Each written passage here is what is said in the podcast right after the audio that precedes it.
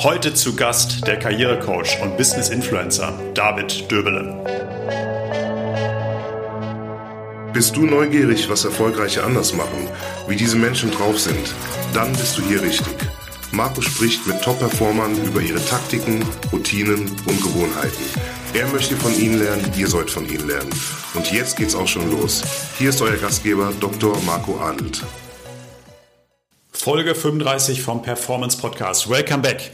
Ich sitze wieder einmal im Clark Headquarter. Das heißt, wir nehmen diese Folge wieder im Herzen der Frankfurter City auf. Mir gegenüber sitzt mein heutiger Gast, ein junger Top-Performer. Viele von euch kennen ihn bestimmt von YouTube oder TikTok. David Döbele. Was müsst ihr über David wissen, bevor wir loslegen? David ist Business Influencer. Sein Thema ist Karriere. Über Kanäle wie YouTube oder TikTok erreicht er mittlerweile Hunderttausende junger Menschen. Der Content, den er meist in Videoform rausbringt, ist nicht immer nur bitter ernst. Oft ist auch satirischer Humor dabei, womit viele nicht wirklich umgehen können. Markus Lanz würde sagen, darüber wird zu sprechen sein. Machen wir dann auch.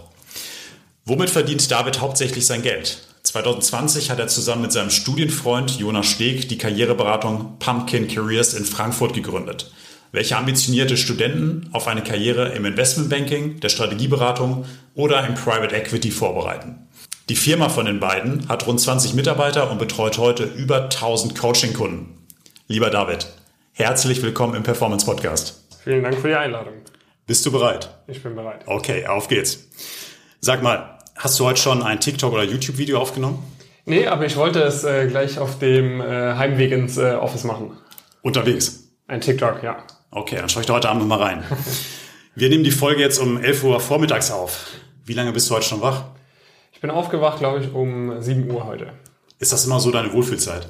Ja, in etwa. Also ich habe mir jetzt angewöhnt, mit äh, offenem Fenster zu schlafen, mhm. äh, auch der Hitze geschuldet. Und äh, dann kommt eben die Sonne irgendwann rein und dann wache ich auf automatisch mit Kombination. Ich habe so eine App, die heißt Sleep Cycle. Mhm. Die benutze ich seit Jahren. Die äh, weckt dich dann immer ähm, in deinem, äh, wo du gerade wach bist. Ne? Du hast ja immer so verschiedene Schlafphasen und die weckt dich dann auf, wo du gerade am Aufwachen bist sowieso und dann fühlt es sich gar nicht an, wie wenn der Wecker klingelt. Dann denkst du, du wärst gerade von alleine aufgewacht und jetzt klingelt zufällig genau in dieser Sekunde der Wecker, also fühlt sich das immer an. Und das war heute Morgen der Fall und das ist meistens der Fall. Okay, also ungefähr 7 Uhr. Nimm ja. uns mal mit, die erste Stunde in einem Tag, was passiert da? Die erste Stunde in meinem Tag, ich mache immer so ein bisschen, ein bisschen Stretching. Ähm, ich gucke tatsächlich sehr schnell auf Social Media. Das ja. wollte ich mir eigentlich abgewöhnen. Also ich bin jetzt darin, dass ich erst Stretching mache, 10, 15 Minuten äh, und dann äh, und aufs Klo gehe und dann erst auf Social Media gehe. Das war auch schon mal noch schlimmer, dass ich das direkt im Bett gemacht habe. Ähm, aber ich bin nicht so der Freund davon, irgendwie zwei Stunden erstmal andere Sachen zu machen und dann erst Nachrichten anzuschauen, weil ich will halt sicher gehen, ähm, es ist noch nie eigentlich irgendwie was passiert, aber ich will trotzdem für mein Gewissen sicher gehen, dass ich nicht irgendwelche super wichtigen E-Mails oder so verpasst habe oder irgendwelche Nachrichten. Dann dusche ich, ähm, dann äh, frühstücke ich und dann geht's los zur Arbeit. Zum Frühstück, was gibt's da bei dir? Ähm, Eier, Fleisch, relativ High Protein, Low Carb. Okay. Du bei TikTok hast du mal erzählt, dass du einige Zeit morgens Bulletproof Coffee getrunken hast. Heute immer noch? Das mache ich nicht mehr. Das mache ich nicht mehr. Das habe ich einmal, also für die, die es nicht wissen, Bulletproof Coffee ist mit äh, Butter und Kokosfett gemixt und ich habe es einmal völlig übertrieben. Da hatte ich, glaube ich, wirklich, keine Ahnung, 100 Milliliter Kaffee und 30, 40 Gramm Fett drin. Und es war wirklich, also du hast wirklich gesehen, da war so eine Fettschicht in dieser Tasse. Und das habe ich dann äh, weggeext und ich musste mich zwei Stunden lang nur übergeben und seitdem kann ich, kann ich den Geschmack nicht mehr ab. Ähm, das heißt, ich trinke auch nicht so viel Koffein. Mhm. Ich hatte jetzt über die letzten paar Wochen eine ziemlich intensive Phase. Da war ich auf zwei, drei Kaffees am Tag. Ähm, teilweise sogar noch mehr. Und jetzt gerade mache ich eine, keine Koffeinphase. Null. Genau, null, damit ich mich äh, nicht zu sehr dran gewöhne, weil ich, äh, ja, ich will, dass der Kaffee reinhaut, wenn er, wenn er gebraucht wird und nicht, dass ich einen Kaffee brauche, um fit zu sein. Okay, verstehe. Hast du dann Alternativen am Morgen? Tee oder ähnliche Dinge?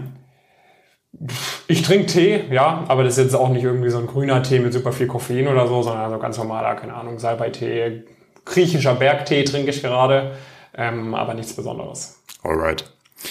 Wenn du sagst, du stehst um 7 Uhr morgens auf, wie lange brauchst du denn, um dich wohlzufühlen? Also wie viel Schlaf brauchst du? Kommt ein bisschen drauf an. Meistens irgendwo zwischen fünf bis acht Stunden gucke ich schon, dass ich hinbekomme. Ähm, Ich habe einen ziemlich guten Schlaf. Ähm, ich schlafe auch sehr schnell ein. So, ich wache jetzt nicht nacht, nachts oft auf oder so. Ähm, wenn ich zu viel schlafe, dann bin ich auf jeden Fall super erschöpft. Ähm. Also ich achte schon darauf, dass ich eigentlich jetzt nie, keine Ahnung, um 8 Uhr einschlafe und mir den Wecker erst auf 10 Uhr stelle und total abgedunkeltes mhm. Zimmer habe, weil dann bin ich den nächsten Tag komplett verklatscht. Ähm, irgendwas zwischen 5 bis 8 Stunden ist eigentlich so meine Wohlfühlzeit. Okay. David, du hast BWL studiert an der Goethe-Uni hier in Frankfurt. Yes. Und du spielst ja heute mit dieser Stereotype eines typischen BWLers. Du kokettierst ja regelrecht mit diesem Bild. Und in den sozialen Medien wirst du regelmäßig als verwöhnter BWLer kritisiert. Und die wenigsten kennen aber deine wirkliche Geschichte, mhm. wie du eigentlich zum BWL-Studium gefunden hast. Nämlich, das war alles andere als verwöhnt. Und für die Geschichte müssen wir mal ein paar Jahre zurückspringen. Du mit 15 Jahren. Das war ein prägendes Jahr für dich. Ja. Willst du uns da mal mitnehmen? Was ist da passiert? Genau, also da ist äh, mein, mein Vater verstorben, sehr plötzlich. Also ähm, hatte jetzt niemand vorhergesehen.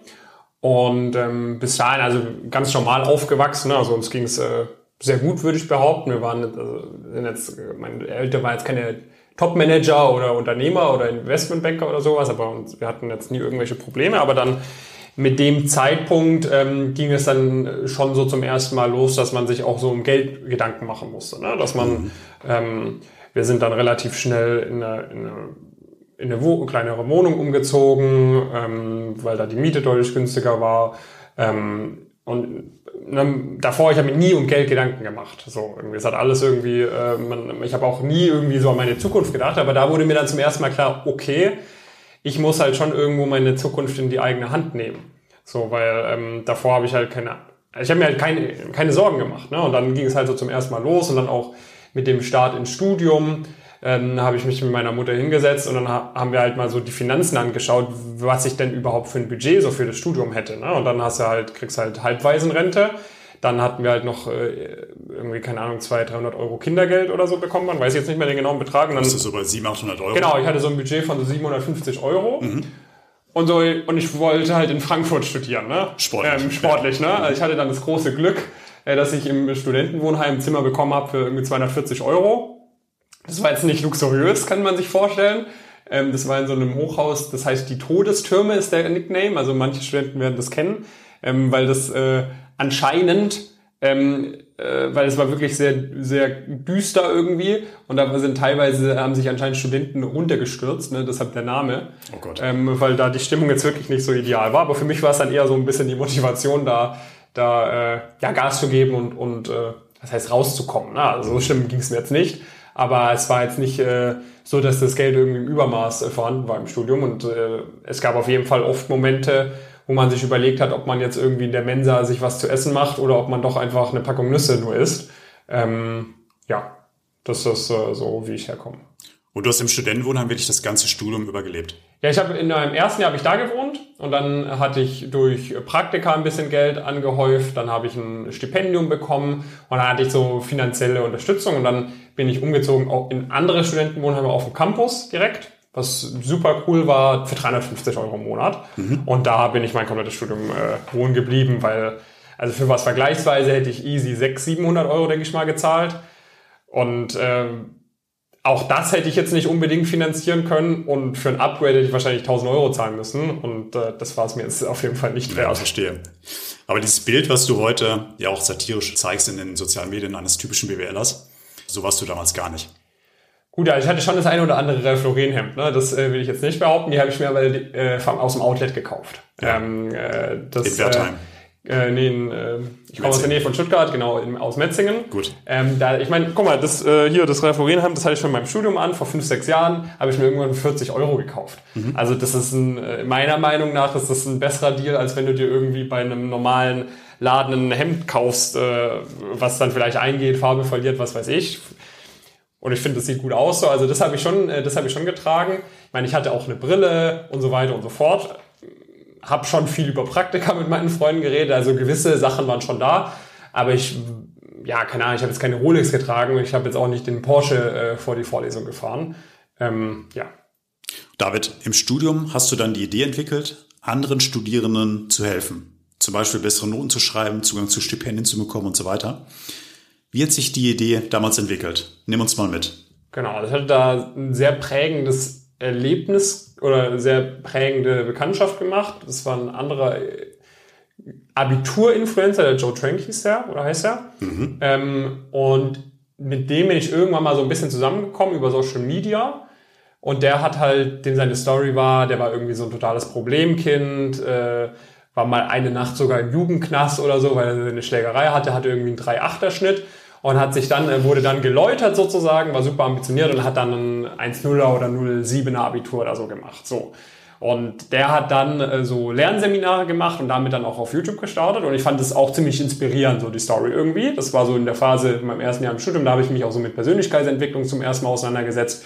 Und das fand ich halt, den fand ich da sehr interessant irgendwie. Und dann habe ich mich mal mit dem ausgetauscht und dann äh, hatte hatte ich halt mich schon im ersten Jahr von meinem Studium sehr so mit Bewerbung und so weiter beschäftigt und habe also gemerkt, okay, in der Schule hast du halt gar nichts dazu gelernt und jetzt irgendwie wusste ich schon ein bisschen, wie der Hase läuft. Ich hatte Praktika bekommen und so weiter und so fort. Und dann haben, hat sich die Idee gefestigt, für seine Clients, die fertig sind mit dem Abitur, ein Bewerbungstraining anzubieten, damit die halt auch einen geilen Platz für ein duales Studium bekommen, coole Ausbildung und so weiter und so fort. Das, das war, das war die Idee. So. Und dann habe ich da habe mir tatsächlich so ein Urlaubssemester genommen, beziehungsweise ich habe ein Semester keine Klausuren geschrieben, um halt an dieser Idee zu tüfteln, habe mich da voll in Online-Marketing reingefuchst, E-Mail-Marketing, Webinare, habe da so einen mega coolen Kurs zusammengebaut mit ganz viel Animation, also wirklich völlig overengineert bis, bis zum geht nicht mehr. Und dann haben wir das quasi so gestartet über seinen YouTube-Kanal. Und die erste Woche war genial. Ich habe wirklich so mir hochgerechnet, boah, wenn es jetzt jede Woche so weitergeht, bam, bam, bam, bam, bam, digitales Einkommen, so in diese Richtung. Ne? Und dann nach einer Woche Promo über seinen YouTube-Kanal ist halt total abgeflaut und mein mhm. YouTube-Kanal, ich habe da irgendwie 50 Klicks pro Video bekommen, wo ich so über Tipps fürs Bewerbungsgespräch gesprochen habe und es war voll der Flop. So, und ich habe mir gedacht, oh nee, jetzt habe ich mich da auf YouTube so ein bisschen zum Affen gemacht. Meine Freunde an der Uni sagen so, David, warum machst du sowas? Warum machst du nicht einfach weiter Praktika? Habe irgendwie ein halbes Jahr dafür geopfert, um irgendwie die 2.000, 3.000 Euro verdient zu haben oder so.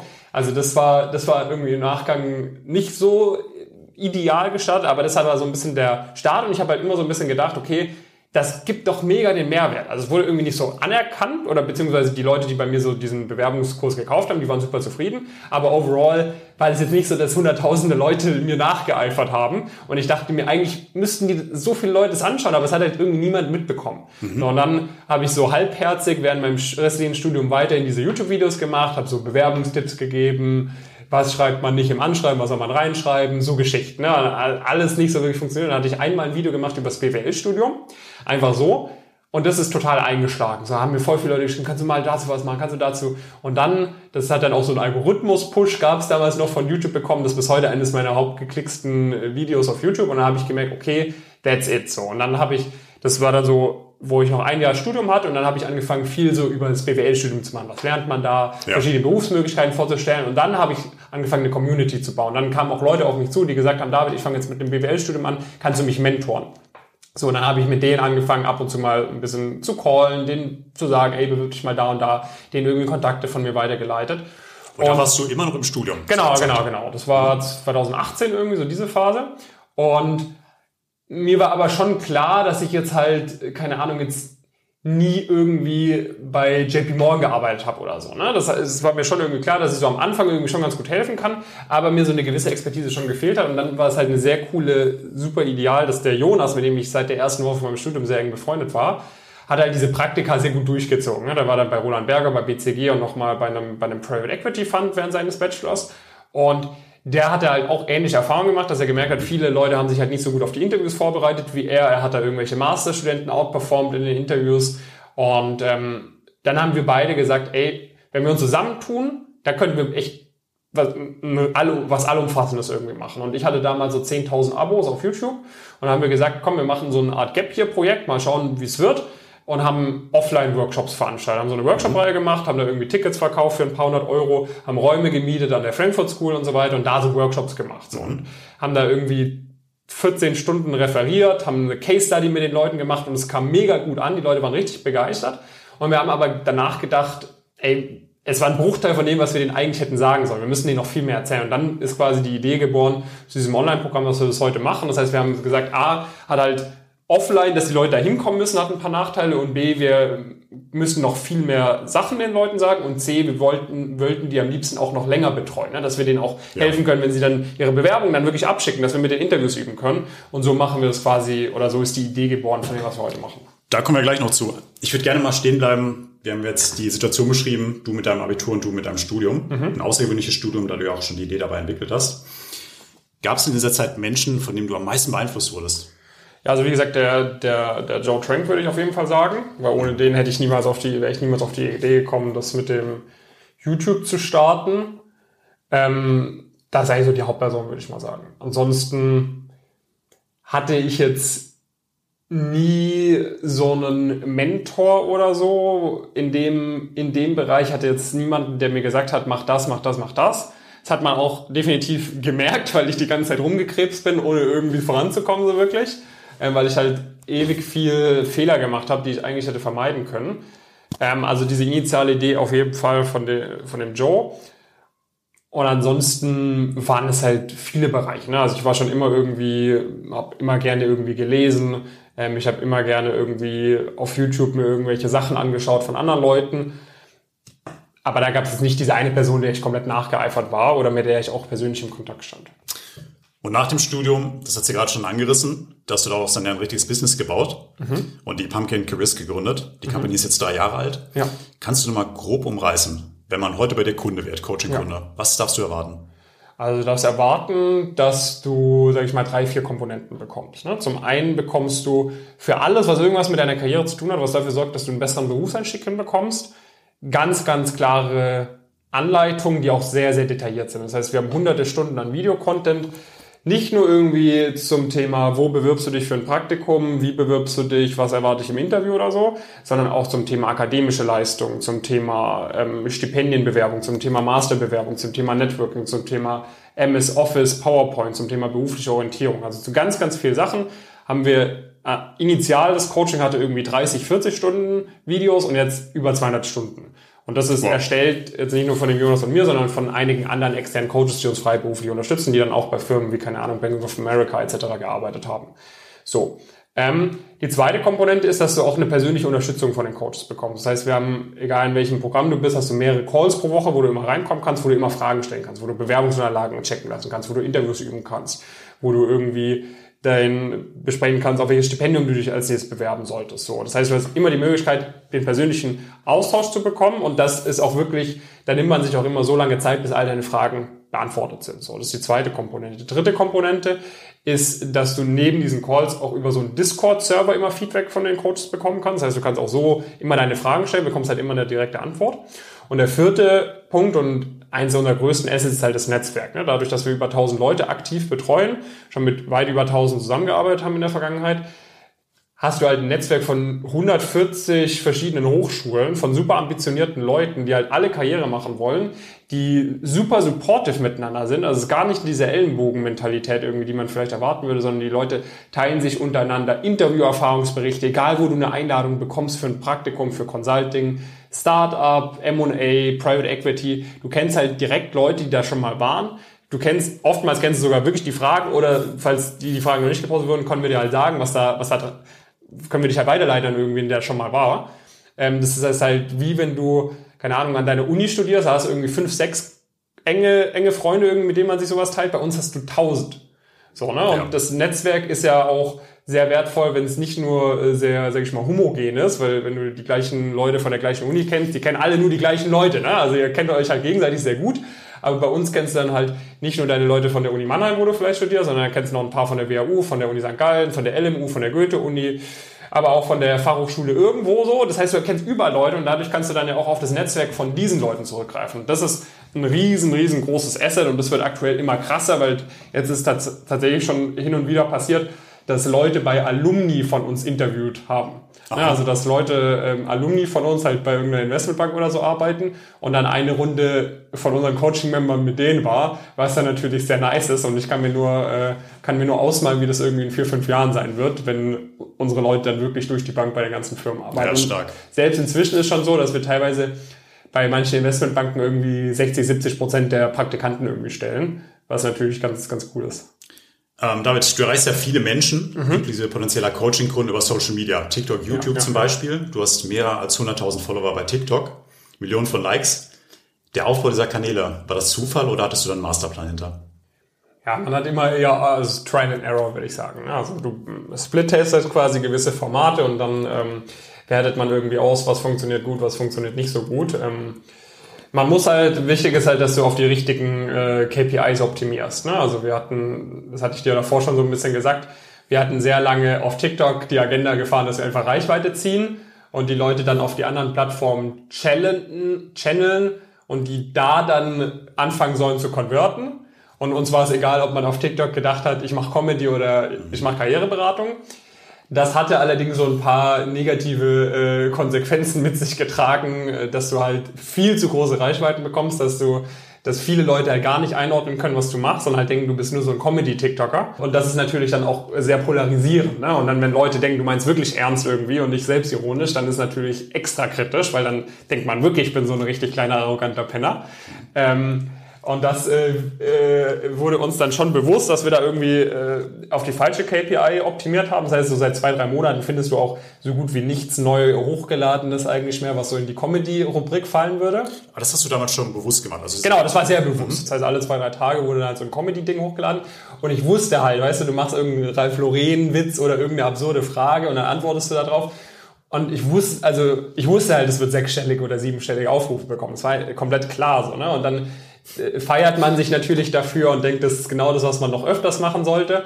Ähm, aber äh, ja, wenn du halt nicht nur Reichweite bekommen willst, sondern auch äh, Kunden für ein sehr seriöses und ernstes Thema gewinnen willst, dann ist das vielleicht nicht optimal gewesen. Also sage ich mal, ich bereue es jetzt nicht, weil jetzt kennt uns jeder ähm, oder sehr viele kennen uns. Ähm, und jetzt geht es halt daran, äh, die Leute ähm, noch aufmerksamer zu machen, was wir wirklich machen, was die wirkliche Mission ist. Ja, und da hat ja die Reichweite viele Vorteile, die du gerade umrissen hast. Ja aber auf der anderen Seite natürlich auch Nachteile. Ja. Und Menschen arbeiten sich ja wirklich aktiv an dir ab. Genau, gerade ja. in den sozialen Medien. Ja. Das können mal anonyme Kommentare sein unter deinen Videos, aber auch reichweitenstarke Influencer wie ein Robin Kierer, den ich vor kurzem mal gesehen habe, der sich an dir abgearbeitet hat oder ein kritischer Artikel in der Welt. Ja, ja. Wie ist du persönlich damit um, wenn frontal diese Kritik kommt? Ja, also oftmals ist es halt sehr, ähm, also es ist halt schwierig, äh, sich dazu zu äußern, weil es ganz viele Punkte gibt, die einfach in meinen Augen sehr offensichtlich negativ ausgelegt werden. Also ähm, das heißt, wir, wir fahren da die Agenda, dass wir auf sowas nicht eingehen, weil wenn du dann darauf eingehst und da anfängst, dich irgendwie recht zu fertigen für Sachen, die offensichtlich falsch verstanden werden, ähm, dann kommst du halt in so einen, in so einen Teufelskreis, wo dann jeder denkt, okay, ich, wenn ich dem David was sage, dann reagiert er drauf, gibt mir dann auch Aufmerksamkeit, dann reagiere ich wieder drauf, dann Weißt du, also mein, mein Job, meine, ich sehe meine Aufgabe nicht, äh, irgendwie, irgendwie Internetbeef anzufangen mit Leuten. Jeder kann sagen, was er will. So bei manchen Sachen könnte man theoretisch sehr sicher auch dagegen vorgehen, was bei manchen Sachen behauptet wird.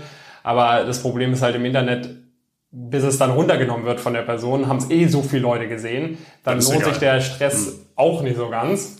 Ähm, und also bei solchen Geschichten haben wir eigentlich immer die Erfahrung gemacht, dass jeder, der sich auch nur ansatzweise ein bisschen gründlicher mit uns beschäftigt, weiß das einzuordnen und weiß, dass da dann äh, oftmals sehr viel, sehr viel Quatsch dabei ist. Okay, also gelassen damit umgehen. Genau, gelassen damit umgehen. Also bei ein paar Punkten, das nehmen wir uns auch definitiv zu Herzen. Ne? Also ich, ähm, eine Sache, die ich sehr, sehr gelernt habe aus der Zeit als Unternehmer, ist halt dieses, dass ich am Ende des Tages für alles verantwortlich bin. Ne? Und ja. wenn dann irgendjemand wenn, wenn, ne, ich sag dann, ey, wenn diese Person sich doch einfach mal mit meiner Story beschäftigen würde, dann wüsste der, dass ich nicht so ein arrogant bin. Oder wenn äh, da und da das und das noch angeschaut werden würde, das Video, dann wüsste die und die Person, dass ich nicht sage, dass man es nur von der Target-Uni in Tops-Jobs schaffen kann, sondern dass ich auch ganz viele Beispiele mache, dass man es auch von anderen Unis schaffen kann. Aber auf der anderen Seite bringt es mir nicht zu sagen, oh, das ist so unfair, sondern es ist ja meine Aufgabe, dafür zu sorgen, dass sowas gar nicht erst passiert. Ne? Also ich meine, ich habe dafür gesorgt, dass diese Person so ein Bild von mir hat. Ähm, das heißt, mhm. äh, man kann sich natürlich darauf aufregen und ich glaube, ein paar Leute machen das auch extra, dass man sich über sie aufregen kann. Aber am Ende des Tages ist meine, meine Verantwortung, das zu ändern. Und äh, so, geh, so gehen wir eher damit um, dass wir halt schauen, okay, was können wir aktiv machen, dass sowas in Zukunft weniger wird. Ja, ist eine gute Einstellung. Wenn wir schon beim Thema Social Media sind, du bist ja noch relativ jung, Mitte 20, gehörst der Generation Z an mhm. und deine Generation ist ja dafür bekannt, dass sie ständig online ist. Fünf bis acht Stunden am Tag online in den sozialen Medien unterwegs sehr passiv konsumierend. Und wie ist deine Sicht darauf? Hast du Tipps für den Umgang mit sozialen Medien? Also ich würde auf jeden Fall jedem empfehlen, das möglichst zu reduzieren. Also ähm, Natürlich, wenn man irgendwie mal nicht weiß, wie geht man mit irgendeinem gewissen Thema um äh, und dann irgendwie auf YouTube ein Tutorial sucht, das finde ich das absolut legitim. So, ne? ähm, aber halt diese Beschäftigungstherapie, dass man, keine Ahnung, abends da sitzt und dann halt zehnmal Instagram refresht und neue Stories durchklickt und dann nach fünf Minuten sich überlegt, was habe ich eigentlich gerade für eine Story angeschaut und es schon wieder vergessen hat oder noch schlimmer dann auf TikTok sollte man schon sehr bewusst konsumieren. Das heißt, irgendwie sich klare Limits irgendwie setzen, also länger als eine Stunde auf Social Media irgendwie Content konsumieren. Also ich, ich bin da sehr scheinheilig auch, muss ich zugeben, weil ich das eben selbst mache, aber mir halt immer einrede, okay, ich mache es halt, um mich auch inspirieren zu lassen. Und ich glaube, da ist schon auch ein Fünkchen Wahrheit dran, weil ich ab und zu auch schon auch mir Formate irgendwie abgucke, wo ich merke, das funktioniert gut, das funktioniert nicht gut. Aber in meinem Studium, bevor ich da mit Social Media angefangen hatte, ich war auch nie eine Person, die so auf Instagram Bilder von sich gepostet hatte. Ich meine, damals war das eh noch nicht so verbreitet. Inzwischen würde ich vielleicht auch ohne meinen Job mal was posten. Aber also ich hatte damals auch mal, weiß ich noch, ich hatte auch mal eine Phase für einige Monate, wo ich sämtliche Social Media Apps komplett gelöscht hatte. Ich hatte nur mhm. WhatsApp auf meinem Handy. Mhm. So, und das war schon ein geiler Fokus, muss ich sagen. Und da vermisst man auch nichts. Und ich habe auch tatsächlich eine überraschend große Anzahl an Freunden, die bei irgendwelchen Top-Investmentbanken arbeiten, die auch kein Instagram haben, die auch kein TikTok haben, die auch kein YouTube benutzen. Und das sind genau die Leute, die halt diese 70, 80, 90 Stunden im Investmentbanking arbeiten, aber dennoch es hinbekommen, eine Beziehung zu haben und Sport zu machen. Und das Leben funktioniert trotzdem. Und das funktioniert trotzdem. Und die sind jetzt nicht kurz vorm, äh, kurz vorm Abnippeln, weil sie so viel am Arbeiten sind. So. Ähm, also ich glaube schon, dass vor allem wenn du in, in einem äh, High-Performance-Environment irgendwie arbeiten möchtest und was er erreichen möchtest, dass du deinen Social-Media-Konsum der Killer Nummer eins ist, was irgendwie dafür sorgt, weil selbst wenn du, keine Ahnung, du redest dir vielleicht ein, ja, ich krieg da die eine perfekte Technik mit, aber wenn du vier Stunden am Tag damit verbringst, um einmal vielleicht irgendein Lernvideo anzuschauen, dann wäre es viel sinnvoller, wenn du einfach mit deiner bisherigen Lerntechnik weiterlernst, aber vier Stunden am Tag mehr lernst, dann wirst du mehr lernen. Ja, und das ist da so ein bisschen meine Einstellung zu. Klare Message. David, wir reden heute nicht nur über das Business. Ähm, kennst du den Fragenhagel vom Radiosender 1 Live? Nicht genau, aber ich lasse mich gerne äh, überraschen. Dann machen wir das jetzt einfach. Bist du bereit? Yes. Sport. Im ja. TV schauen oder selbst machen? Selbst machen. Was machst du? Fitnesssport, Golf, Squash. Okay, schon eine ganze Menge. Hauptsachen. In der Küche, selbst kochen oder Lieferdienst? Hängt davon ab, äh, wie viel Zeit vorhanden ist. Also in meinem Studium habe ich sehr gerne gekocht. Inzwischen ist die Zeit einfach nicht mehr oft vorhanden und ich mache eher Lieferdienst. Welches Essen macht dich glücklich? Steak. Alright. Nimmst du Nahrungsergänzungsmittel? Vitamin, äh, Vitamin D3, K2, Zink, Magnesium. Okay. Beim Dinner mit Freunden, Bier oder Wein? Also bis vor, bis vor kurzem mochte ich wirklich keinen Wein, vor allem keinen Rotwein, aber jetzt bin ich langsam auf den Rotweingeschmack gekommen. Von dem her inzwischen tatsächlich eher Wein als Bier. Okay, also Weihnachtsgeschenke für den David, Flasche Rotwein. Womit kann man dich auf die Palme bringen? Also auf die Palme bringen würde ich mal sagen mit äh, unfairer Behandlung. Nicht nur mir gegenüber, sondern äh, wenn ich sehe, dass irgendjemand irgendwo unfair behandelt wird, äh, das regt mich immer auf. Ähm, aber die Welt ist leider unfair und ich werde immer besser, als einfach zu akzeptieren. Weiße Sneaker, putzen oder ruhig mal dreckig lassen? Ja, ruhig mal dreckig lassen. Im Urlaub, Berge oder Meer? Meer. Wo warst du zuletzt? In Nordspanien, da gibt's beides. Da gibt's sowohl Berge und Meer, ja, das war ideal. Mhm. Dann im Urlaub die Urlaubslektüre, Hörbuch oder Papier in der Hand? Hörbuch, auf jeden Fall Hörbuch. Thema Bücher. Ich hatte vor kurzem ein interessantes TikTok-Video von dir, da hast du die fünf Bücher rausgehauen, die du gelesen haben solltest. Mhm. Willst du mit uns mal teilen? Ich hoffe, ich kriege sie zusammen. Ähm, wir haben einmal Extreme Ownership. Ähm, wir haben, wie man Freunde gewinnt. Wir haben Es ist immer jetzt von Eckhart Tolle. Wir haben ähm, Habits. Oder nee, wie heißt es? Doch, Atomic Habits mhm. war, meine ich, dabei und dann war äh, Principles von Ray Dalio dabei. Mhm. Ähm, sehr nice Bücher. Es gibt noch viele andere gute Bücher. Was ich zum Beispiel auch sehr, sehr spannend fand, ähm, war hier Sapiens, fand ich sehr interessant. Ja. Ähm, was ich auch sehr interessant fand, war, es gibt so ein, das ist jetzt, ein, das ist schon relativ alt, aber es kam jetzt in letzter Zeit durch den Ukraine-Konflikt wieder ziemlich vor, hervor. Es gibt so ein Buch, wo so diese äh, Geopolitik anhand von ähm, der Beschaffenheit der Welt erklärt wird. Ja, dass zum Beispiel, keine Ahnung, in, in Afrika viel schwieriger ist, Güter zu transportieren, weil die so viel Wasserfelder haben. So beispielsweise. Das fand ich sehr, sehr interessant. Ähm, ja, also äh, viele, es gibt viele sehr spannende Bücher. Unsere 30 Minuten, die sind jetzt gleich um. Wir haben ja mit Schlafen angefangen, hören natürlich auch Ja. mit Schlafen auf. Ja. Was machst du denn die letzten 15 Minuten, bevor die Augen zufallen? Die letzten 15 Minuten, bevor die Augen äh, zufallen. Also meine Augen fallen direkt zu, muss ich sagen. Sofort. Ähm, das heißt, ich trinke äh, ich trinke abends meistens so einen Kamillentee. Ähm, dann putze ich Zähne und dann bin ich wahrscheinlich, ich bin immer noch so zwei, drei Minuten schon auf Instagram und TikTok. Dann lege ich das Handy weg und dann äh, bin ich Knockout. Okay, David, vielen Dank, dass du heute da warst. Ich danke dir vielmals. Alles Gute für dich und dein Business mit Pumpkin Careers. Danke dir. Und euch auch. Und bis bald mal wieder in Frankfurt. Bevor das Mikro gleich ausgeht, alles Gute an euch da draußen. Bis zum nächsten Mal. Ciao, ciao. Ciao, ciao. Das war es leider schon wieder mit der heutigen Folge vom Performance Podcast. Wenn es dir gefallen hat, dann lass uns eine 5-Sterne-Bewertung da. Und nicht vergessen, abonniere diesen Podcast, um keine weitere Folge zu verpassen. Ich hoffe, wir hören uns beim nächsten Mal wieder. Bis dahin, denkt immer dran. Machen ist wie wollen, nur krasser.